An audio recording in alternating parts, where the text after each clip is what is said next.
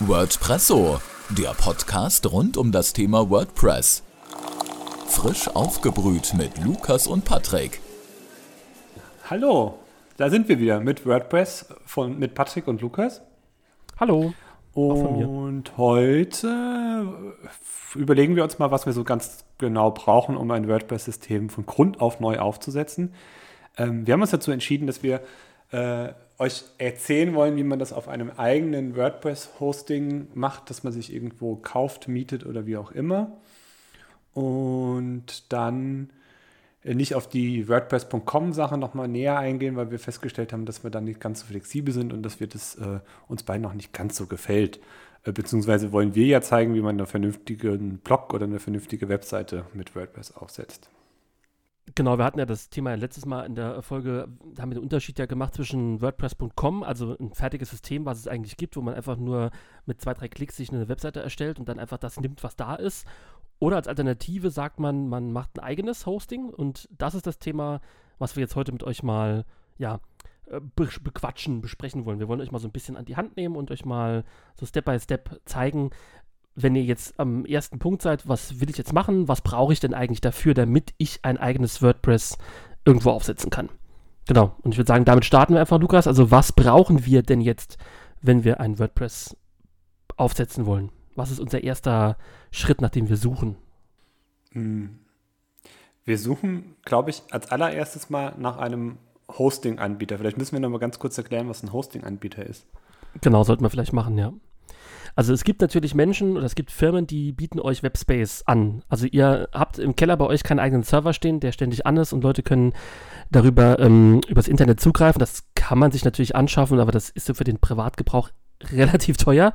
Deswegen gibt es Menschen, die das für euch tun. Die ähm, Firmen haben Server und auf diesem Server könnt ihr euch Anführungszeichen einmieten. Also ihr müsst euch das vorstellen, ich mache es jetzt mal ganz bildlich.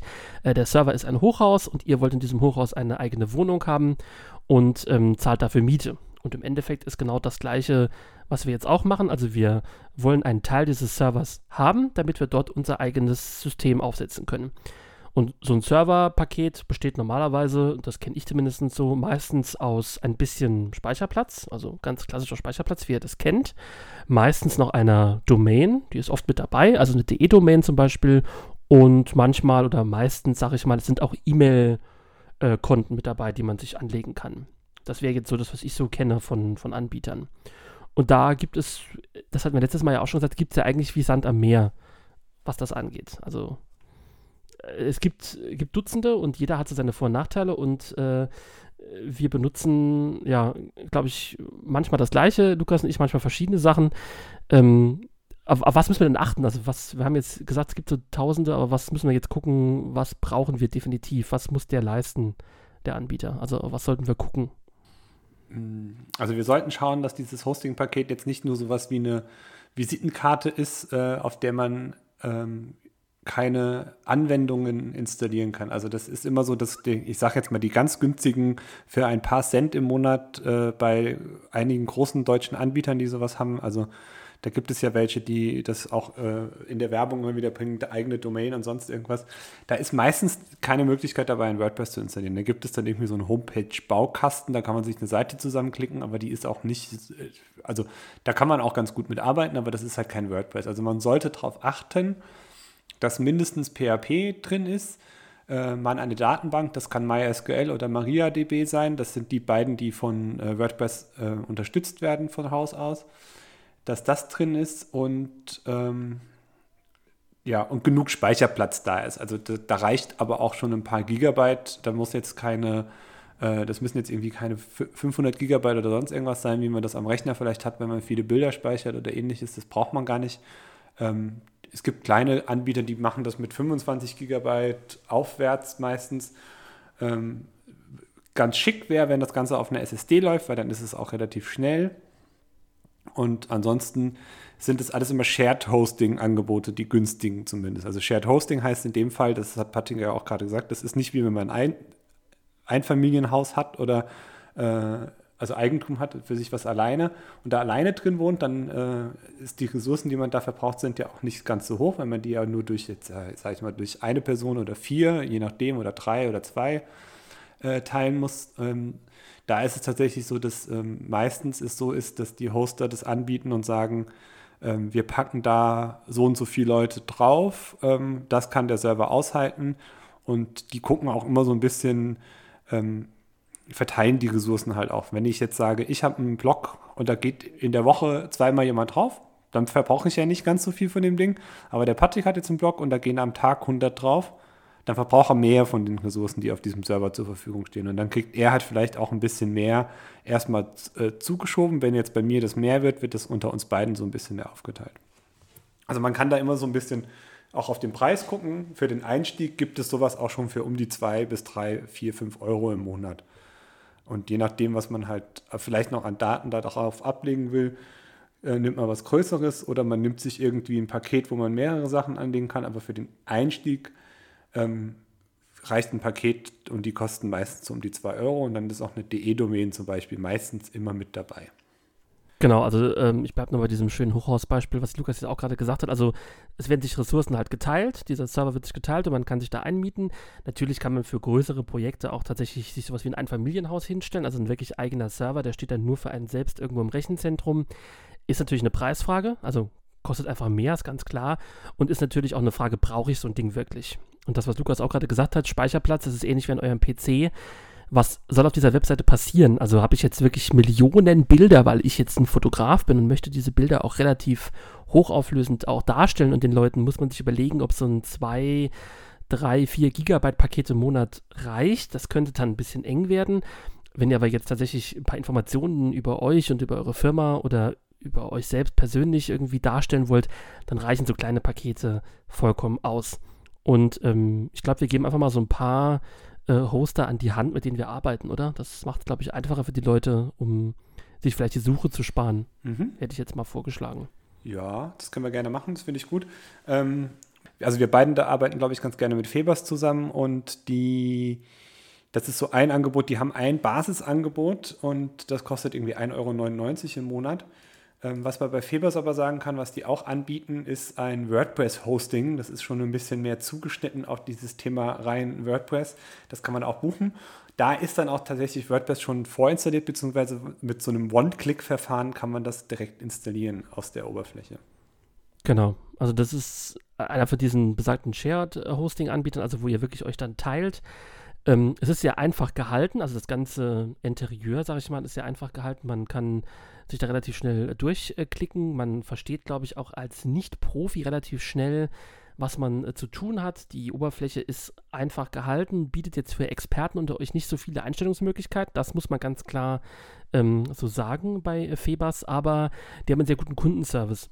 Das heißt, wenn ihr ein Problem habt oder eine Einstellung habt, die ähm, ihr umstellen wollt, weil sie nicht äh, so ist, wie ihr sie braucht, dann könnt ihr mit denen in Kontakt treten und die sind relativ schnell in ihren Antworten und können euch relativ schnell dann Einstellungen machen. Aber ihr seid bei denen darauf angewiesen, dass sie die Einstellung für euch tun, weil ihr selber könnt nicht viel dort einstellen. Wenn ihr gewisse Dinge braucht, die ihr ähm, einstellen wollt und müsst für euer Projekt, dann gibt es andere Anbieter, die da sicher besser geeignet sind. Also ich denke jetzt zum Beispiel da an äh, All Inclusive.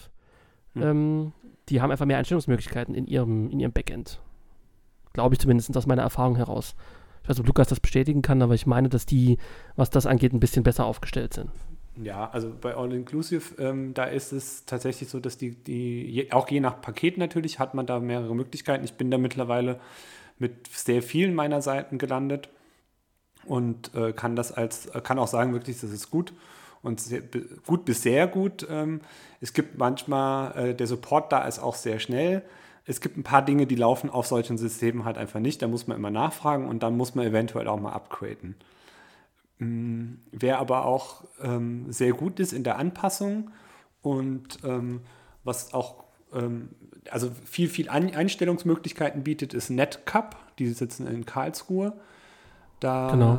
haben wir beide auch schon, glaube ich, Projekte drauf laufen, ja. die wir aber selbst nicht, also ich habe da selbst tatsächlich unser, unser WordPress so ähm, äh, Blog läuft tatsächlich auch bei Netcup. Das liegt daran, dass ich da von einem Kunden ein Paket übrig habe, der das bestellt hatte und es dann doch nicht brauchte und ich dann gesagt habe, okay, ich behalte es jetzt erstmal und dann konnten wir das jetzt ganz gut verwenden und haben das jetzt irgendwie im, äh, in Beschlag genommen. Genau. Die sind auch ziemlich gut. Und ähm, ich weiß nicht, ob du schon mal Erfahrung, Patrick, hast mit Weightboxes.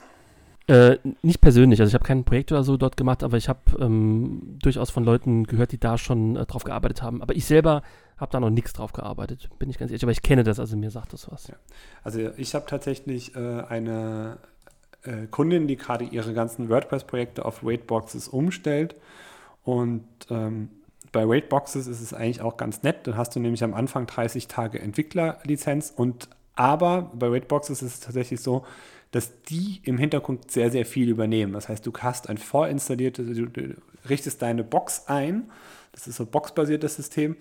Und wenn du die Box eingerichtet hast, ist das dein WordPress und da ist, wird dein WordPress automatisch im Hintergrund eingerichtet von denen. Und die haben, ähm, die fahren so das System, also man kann jetzt nicht die Datenbank selbst anlegen, aber die, die haben auch gleich Sicherheitssysteme hinten dran, da werden Backups gemacht, da gibt es ein Staging System, also ein Staging oder ein Testing-System direkt mit installiert. Das ist schon tatsächlich was für jemand, der mit WordPress sehr, sehr viel macht, aber sich um diesen ganzen Serverkram im Hintergrund jetzt nicht unbedingt beschäftigen will.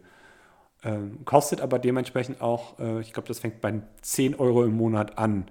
Das ist schon sehr kostenintensiv, aber ähm, ist auch ein gutes System. Ähm, muss man aber wissen, ob man das braucht oder nicht. Also da müsst ihr mal drauf gucken, ob ihr ähm, also welche Anforderungen ihr habt. Ist noch ein wichtiges Thema, was mir gerade noch ähm, eingefallen ist und was zwar eigentlich selbstverständlich ist, aber man sollte trotzdem darauf achten, ist das Thema SSL-Zertifikate. Ähm, ihr solltet auf jeden Fall, wenn ihr eine DE-Domain ähm, ja sowieso drin habt, auch darauf achten, wie es mit den SSL-Zertifikaten ist. Es gibt Pakete, ähm, da ist es inklusive. Also dann sagen die euch, ihr bekommt ein SSL-Zertifikat zur DE-Domain dazu. Es gibt aber auch Pakete, da ähm, müsst ihr das SSL-Zertifikat nochmal extra kaufen. Auch das ist schon passiert. Also man hat dann lustig, fröhlich ähm, dann alles eingerichtet, Domain war da, Hosting war da, aber das SSL-Zertifikat war nicht inklusive und das musste man dazu kaufen. Das kann dann kostentechnisch eventuell schon mal jemanden so ein bisschen äh, überraschen, wenn es plötzlich äh, heißt, oh, ich habe jetzt hier für 2 Euro im Monat was Günstiges geschossen und dann sagt der Anbieter, ein SSL-Zertifikat kostet dich aber 60 Euro im Jahr, äh, dann ist es plötzlich nochmal ein Kostenpunkt, den hat man jetzt nicht gerade so direkt äh, mit einkalkuliert.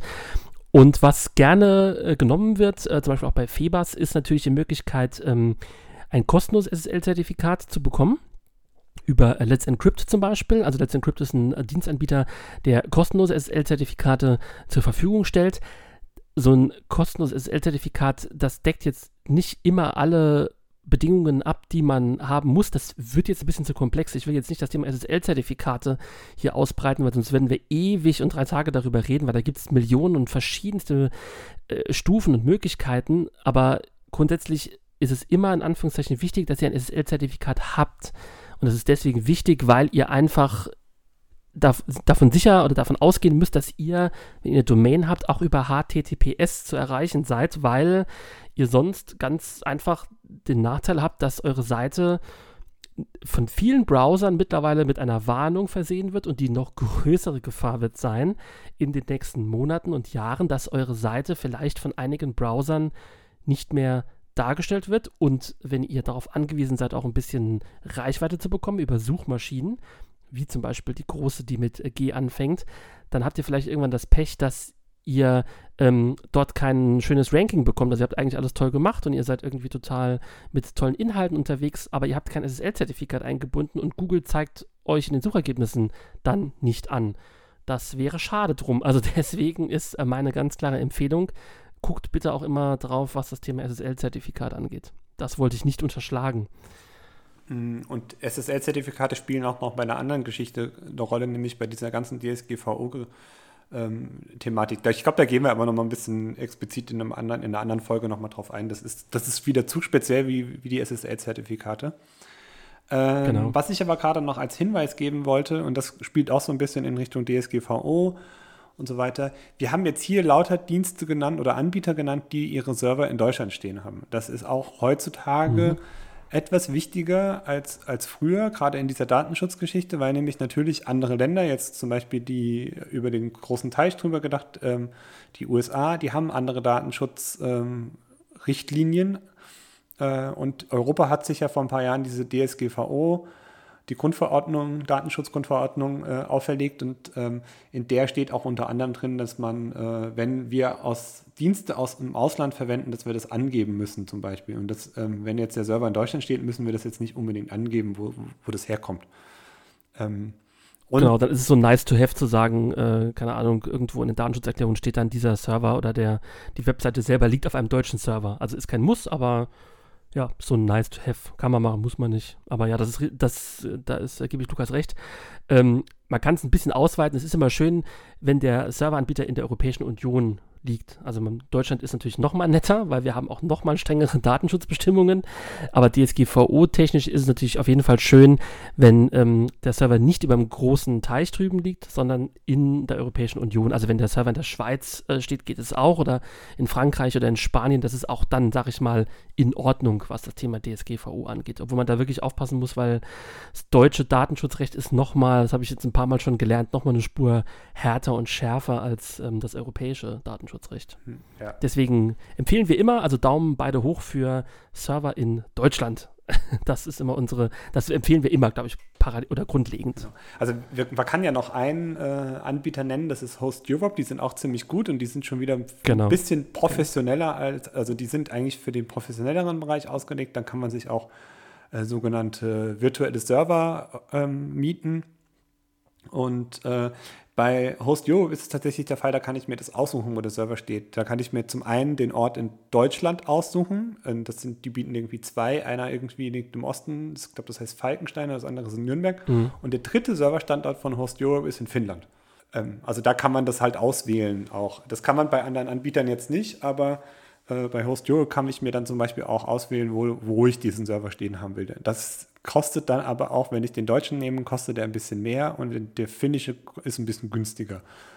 Aber der reicht natürlich auch vollkommen aus, wenn ich jetzt vielleicht unterwegs bin.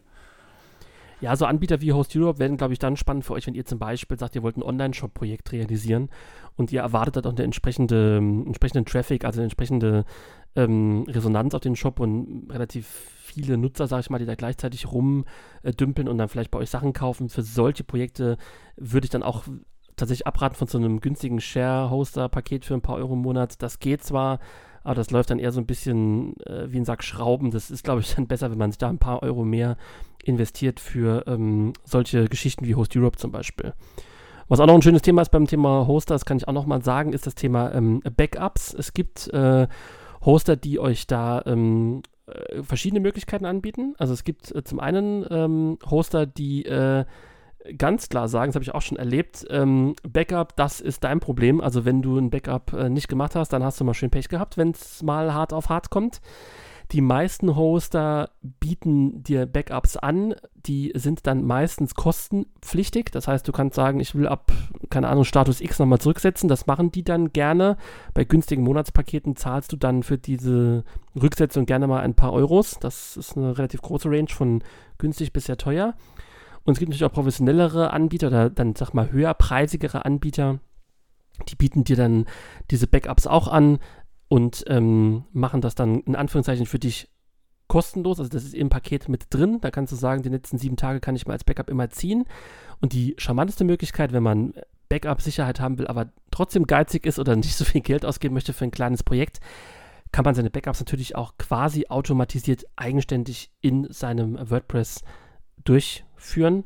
Das ähm, werden wir sicher auch nochmal erklären, wenn wir mehr ins Detail gehen, wenn wir im Dashboard uns später befinden, also in der WordPress-Oberfläche, wie man so Backup-Systeme oder so Backup-Geschichten selbst aufzieht, dass man dann darauf zurückgreifen kann. Aber das wollte ich auch nochmal gesagt haben, weil Thema Backup hatte ich schon einige Kunden, die da böses Erwachen hatten, wenn plötzlich Dinge nicht mehr vorhanden waren, so wie sie es äh, gewohnt waren oder wie sie es gerne gehabt hätten. Äh, nicht umsonst gibt es ja gerade auf diesem, in diesem WordPress-Markt auch ganz viele Anbieter, die diesen WordPress-Service, Wartung, wie man sie auch immer nennen mag, anbietet. Ähm, ich zähle mich da selbst dazu. Ich biete das mittlerweile auch an. Aber dieses Thema äh, Backup äh, und so weiter, ich glaube, das behandeln wir wirklich nochmal in einer extra Folge, weil das ist tatsächlich ein ja. großes, großes Thema. Und ähm, das ist eines der wichtigsten Themen, also ein sehr, sehr wichtiges Thema, gerade in den letzten Jahren. Dadurch, dass WordPress so bekannt ist, ist es natürlich auch angreifbarer geworden. Und da müssen wir uns eh nochmal drüber unterhalten, wie man das Ganze etwas sicherer gestaltet und macht. Genau. Aber das ähm, braucht man jetzt nicht für die erste Folge. Äh, was braucht man für ein WordPress? Wir haben jetzt schon das Hosting. Ähm, wir brauchen noch einen Installer oder beziehungsweise WordPress das Programm oder den Ordner. Genau. Den kann man sich runterladen unter wordpress.org. Man wird, glaube ich, wenn man das aus Deutschland aufruft, direkt auf eine deutsche Seite geleitet und kann sich da dann auch gleich das personalisierte bzw. Das, die angepasste Version in der deutschen Sprache runterladen. Und dann hat man erstmal so eine ZIP-Datei auf seinem Rechner liegen. Und ähm, Genau. ja, Die müsst ihr auf jeden Fall mal runterladen und dann müsst ihr, wie es mit ZIP-Dateien so üblich ist, müsst ihr die entpacken. Sonst äh, kommt ihr nicht weiter. Also die ZIP-Datei, äh, Lukas hat es gesagt, bekommt ihr im Internet. Ihr zieht die euch runter, die ist ungefähr 4 Megabyte groß und dann entpackt ihr diese ZIP-Dateien. Ihr habt einen Ordner, der WordPress heißt. Und diesen Ordner müsst ihr, wenn ihr jetzt äh, keine vorinstallierte WordPress-Version habt, noch ein bisschen ähm, bearbeiten, beziehungsweise ein bisschen ähm, etwas darin tun, sage ich mal. Und ähm, wenn ihr den Ordner aufmacht, gibt es eine ganz entscheidende Datei, die äh, da wichtig ist. Und zwar nennt sich die wp-config-sample.php. Und die müsst ihr aufmachen, weil ihr da Dinge tun müsst, die Lukas äh, und ich euch jetzt erklären wollen. Müssen. müssen. Müssen. Ähm, weil wir hatten es ja eingangs schon gesagt, äh, bei dem Hoster müsste man auch darauf achten, dass man sowas wie eine Datenbank, das kann dann MySQL oder MariaDB oder wie die auch immer heißen, ähm, also nicht wie die auch immer heißen, das sind die zwei großen, äh, die es gibt, ähm, die muss man haben. Und dann gibt es bei dem Hoster meistens in der Oberfläche, wo man äh, die ganzen Konfigurationen einstellt, auch die Zugangsdaten für diese SQL oder MariaDB Datenbank und die trägt man dann da in dieses äh, wp-config und minus sample ein. Genau, ich mache mir das jetzt gerade nochmal auf, damit ich ähm, das wirklich nochmal live quasi mache, nicht, dass ich was Falsches erzähle. Genau, also es gibt diese wp-config-sample.php, die kann man sich natürlich jetzt öffnen in so einem schönen Editor, wenn man einen hat. Das reicht von Dreamweaver, von Adobe über, keine Ahnung, hast du nicht gesehen. Es tut aber auch der normale Texteditor auf euren Geräten. Also ihr könnt einfach im Texteditor das Ding aufmachen und dann äh, seht ihr zwar nicht ganz so schön in der Reihenfolge und Darstellung, seht ihr dann nicht ganz so schön, wie es aussehen könnte, aber ihr habt auf jeden Fall die Dinge, die ihr braucht. Und ihr habt diese Datei auf und dann müsst ihr dort ein bisschen was tun. Nämlich das, was Lukas gesagt hat, ihr müsst dort ein paar Daten eintragen. Und es gibt, ich müsste lügen, vier wichtige Punkte. Genau, ich habe es mir gerade nochmal aufgemacht. Es gibt Datenbankname, Benutzername, Passwort und den Local Host.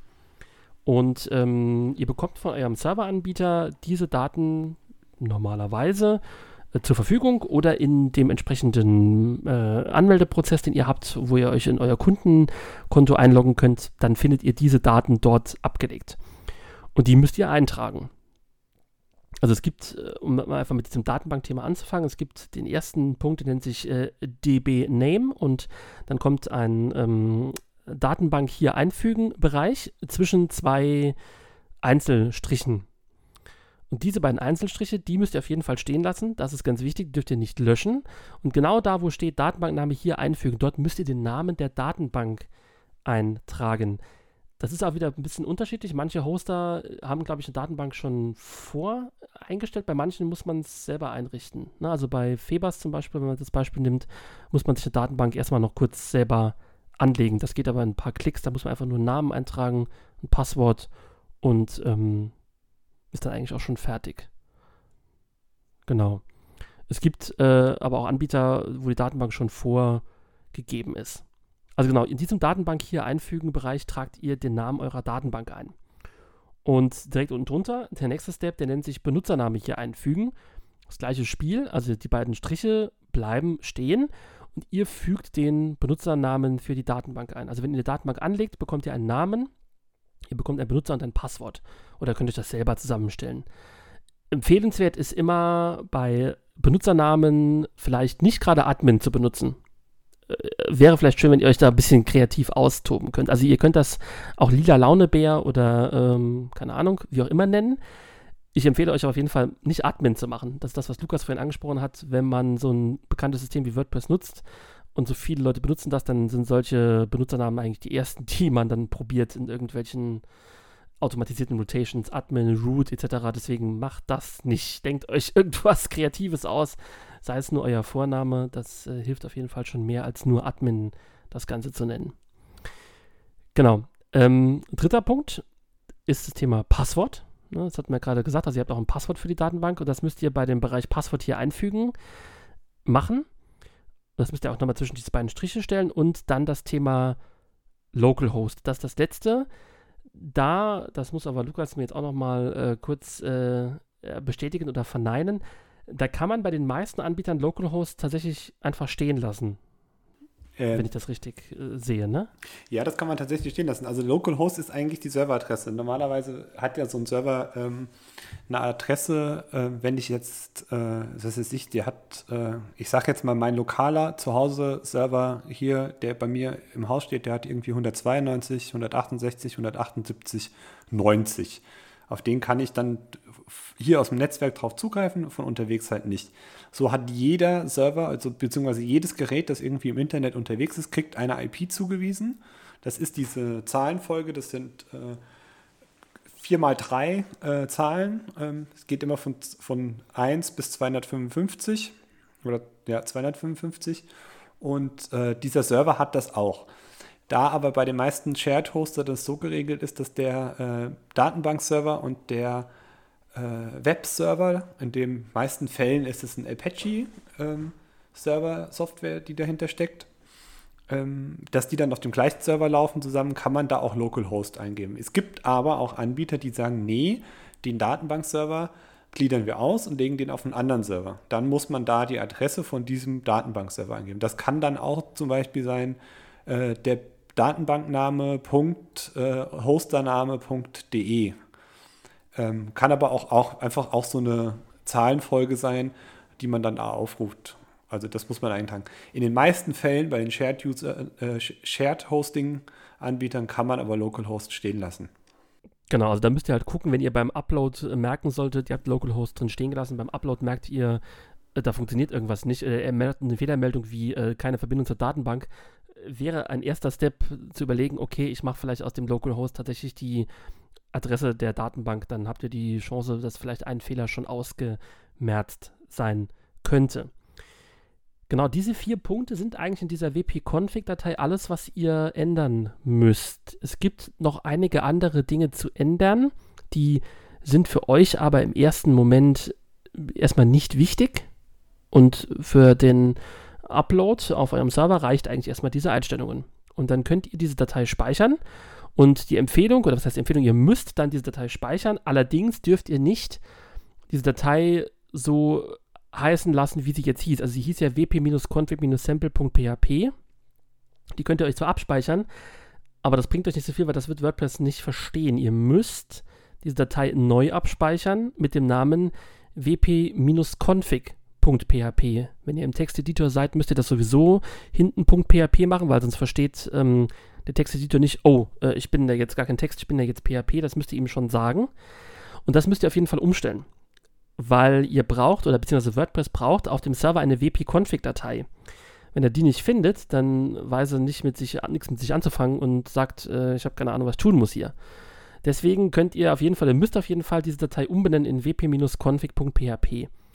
Ganz früher war es noch so, das hat sich mittlerweile geändert, dass ihr diese Sample-Datei ähm, sogar löschen musstet vor dem Upload, weil WordPress früher Schwierigkeiten hatte, beides zu verarbeiten. Das ist aber seit einigen äh, Versionen nicht mehr der Fall. Ihr könnt diese Sample-Datei drin lassen, sie bringt euch aber beim Upload nichts. Das heißt, wenn ihr diese wp-config-Datei gespeichert habt, dann könnt ihr die Sample-Datei löschen, weil die man nicht mehr braucht. Ne? Das ist ja eigentlich nur ein Beispiel Beispieldatei. Mhm. Äh, Lukas korrigiert mich, wenn ich was Falsches erzähle. Nee, das ist vollkommen richtig. Ich würde da nur eine Anmerkung äh, machen. Ich würde nämlich sagen, ich würde die Datei tatsächlich löschen, bevor ich fertig bin. Also ich würde sie nicht mit hochladen, ich würde sie einfach rauslöschen. Ähm, da sind wir wieder bei diesem äh, Security-Sicherheitsthema. Äh, ich bin da so ein bisschen fanatisch geworden in den letzten Jahren. Ähm, aber da ist schon so viel passiert bei irgendwelchen Kunden. Also ähm, Webseiten, die gehackt wurden von einem deutsch-israelischen Freundeskreis, äh, den ich betreue, der ähm, wo die Seite mehrmals schon gehackt wurde und wir mittlerweile Sicherheitsdinge äh, hinten dran stehen haben, die bei einer WordPress-Seite irgendwie eigentlich nicht Standard sind. Also ähm, da gibt es halt leider im Internet immer noch Menschen, die meinen, sie müssen immer wieder was angreifen und diese wp-config-sample.php ist tatsächlich eine der Dateien, die am häufigsten angegriffen wird, weil man sie nämlich äh, meistens noch editieren kann und dann werden darüber Sachen geändert an der Seite, die man gar nicht will. Ja, also ich lösche die Datei auch immer, das bringt euch nichts. Also ihr könnt dann diese wp-config-Datei mit diesem neuen Namen speichern, die Sample-Datei löscht ihr und dann habt ihr die Daten, die ihr auf euren Server packen müsst. Genau. Und ähm, das müsstet ihr dann tun. Es empfiehlt sich natürlich immer, ein, ähm, ein Upload-System zu äh, nutzen. In äh, meinem Fall ist es zum Beispiel FileZilla. Also bei FileZilla tragt ihr die Serverdaten ein des Webspace-Servers, den ihr äh, euch gegönnt habt, sage ich mal, und ladet dann in den entsprechenden Ordner das WordPress hoch. Und wichtig ist, nicht diesen, also nicht diesen WordPress-Ordner hochladen mit dem Ordner WordPress, sondern einfach nur die Inhalte des Ordners hochladen. Und ich empfehle euch deswegen einen File-Uploader, weil äh, man kann das auch über so Web-Uploads äh, machen, aber WordPress besteht aus so vielen kleinen Einzeldateien. Und dann hängt ihr ewig rum, wenn ihr das über Web-FTPs oder so macht. Also wenn ihr das alles so einzeln hochladen müsst, dann dauert das länger, als ihr das wollt. So ein, so ein, so ein Uploader hilft euch. Die Datei ist nicht so riesig, das sind 16, 17 Megabyte meines, meines Wissens nach. Ähm, die kriegt ihr mit so einem Uploader relativ schnell dann dahin, wo ihr sie hinhaben wollt. Und das, ja, FTP, äh, SFTP gibt es ja auch noch. Ähm, also da solltet ihr auf jeden Fall auf so einen Uploader zurückgreifen, wenn ihr keine besagte One-Click-Installation habt. Also falls ihr danach mal bei Google suchen wollt, das sind FTP-Programme. Da gibt es, die gibt es, glaube ich, gefühlt wie Sand am Meer mittlerweile. Ähm, genau. Hatte ich halt jetzt mit FileZilla schon mal eins genannt, dass es quasi für fast jede Plattform, glaube ich, gibt. Ähm, was man am Mac zum Beispiel noch empfehlen kann, ist CyberDuck. Ähm, genau. Und äh, da gibt es auch auf Windows gibt es noch verschiedenste äh, Anbieter, die da was haben. Und aber da ist es eigentlich, das ist so ein bisschen wie ähm, bei, ja, nehmen wir das Beispiel Kaffee. Ich trinke den Kaffee gerne mit Milch, ich trinke ihn gerne ohne Milch, ich trinke ihn gerne gar nicht, ich trinke ihn, äh, nur, ich trinke ihn mit, mit Schuss oder sonst irgendwas. Das ist auch so eine Geschmacksfrage, was man da haben will. Bei FileZilla finde ich es eigentlich ganz schön, dass, ist, äh, dass man immer auch bei, auf, dass man mit Zweispaltigkeit arbeiten kann und auf der einen Seite sieht, was auf dem eigenen Rechner ist und auf dem anderen, was auf dem Server schon abgelegt ist. Und dann kann man auch so ein bisschen abgleichen, ob alles hochgeladen ist. Ja, und genau. Genau, wenn wir dann diese Dateien alle hochgeladen haben, können wir die Seite ähm, über unsere Domain quasi aufrufen und äh, dann geht es an die Einrichtung. Genau, also wenn ihr alles richtig gemacht habt tatsächlich, das ist ein entscheidender Punkt, äh, bekommt ihr einfach nur über die ganz klassische Domain, die ihr euch gewählt habt. Also ich bleibe jetzt mal beim lilalaunebeer.de, habt das dann ausgesucht und dann klickt ihr, äh, das gibt ihr im Browser ein und dann dürftet ihr, wenn alles funktioniert hat, in ein Einrichtungsfenster kommen. Oder aber ihr habt eine Fehlermeldung. Die beliebteste Fehlermeldung ist, dass eine Verbindung zur Datenbank nicht hergestellt werden konnte. Das passiert schon mal. Dann empfehle ich euch nochmal die wp-config-Datei aufzumachen und nochmal zu gucken, ob ich wirklich haarklein alles richtig reingeschrieben habe. Also den Datenbanknamen, das Passwort, den Benutzernamen, dass jedes Zeichen stimmt, dass Groß- und Kleinbuchstaben stimmen und dass ihr keine Leerzeichen drin habt, die nirgendwo hingehören. Also beim Copy-Paste-Fall hatte ich es auch gerne schon mal, dass ich einfach ein Leerzeichen mit kopiert habe, was da gar nicht hingehört. Und äh, das muss da weg, weil wenn ihr zum Beispiel irgendwo ein Leerzeichen habt, was da nicht definiert ist, dann kriegt ihr diese Fehlermeldung. Also der erste Tipp, wenn eine Fehlermeldung kommt, einfach nochmal in die wp-config-Datei schauen. Aber wir sind ja Optimisten und gehen jetzt vom positiven Fall aus. Es hat alles geklappt und ihr seht einen Einrichtungsbildschirm. Genau, und auf das Thema Einrichtung und wie die ersten Schritte dann in WordPress sind, da gehen wir dann in der nächsten Folge drauf ein.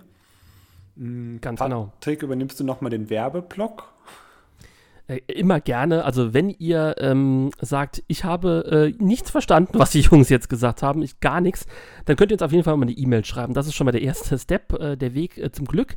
Einfach eine E-Mail an äh, hallo at wordpresso.eu. Da äh, geben wir euch auf jeden Fall eine Antwort drauf. Dauert vielleicht manchmal ein, zwei Tage, aber wir antworten euch, wenn ihr uns schreibt dann ähm, können wir euch vielleicht auch helfen, wenn ihr gerade jetzt vor diesem Problem steht. Habe ich alles richtig gemacht oder was muss ich tun? Und wenn ihr mehr wissen wollt oder äh, zum einen äh, jetzt diese erste Folge oder diese Folge als erste Folge hört und denkt, ich muss am Ball bleiben, jetzt wird es spannend, dann äh, müsst ihr uns abonnieren Äh, das könnt ihr über äh, Apple Podcast, das könnt ihr über Spotify, das könnt ihr über alle gängigen Podcast-Plattformen, die es auf dieser äh, schönen Welt so gibt, tun. Und ähm, ihr könnt uns auch gerne eine ähm, Bewertung da lassen, eine Rezension. Also bei einigen könnt ihr äh, fünf Sterne vergeben oder andere äh, Daumen oder äh, goldene äh, Aluhüte und könnt sagen, äh, die Jungs sind top, die höre ich gerne. Da freuen wir uns immer sehr drüber. Und ja, ansonsten könnt ihr unsere Folgen natürlich hören und euren Freunden natürlich sagen, dass es uns gibt, wenn die auch WordPress interessiert sind. Dann, ähm, ja, macht Werbung für uns. So, Werbepart beendet an dieser Stelle meine Pflicht erfüllt. Pflicht erfüllt, sehr schön. Ja, dann danke ich dir äh, schon mal und äh, wir hören uns in der nächsten Folge und freuen Nächsten uns. Donnerstag. Unsere Folgen sind nämlich immer donnerstags zu hören. Das können wir auch noch verraten. Das stimmt, da wollte ich auch gerade nochmal drauf eingehen, wie immer donnerstags. und ähm, ja, dann wünschen wir euch äh, bis dahin nochmal viel Spaß und äh, beim Rumprobieren mit eurer ersten WordPress-Installation. Genau, macht's gut, bis dann. Tschüss. Ciao, ciao. Tschüss. Das war WordPresso der Podcast rund um WordPress mit Lukas und Patrick. Ihr habt Fragen oder ein Thema, was wir einmal für euch aufkochen sollen? Dann schreibt uns eine Mail an hallo@wordpresso.eu.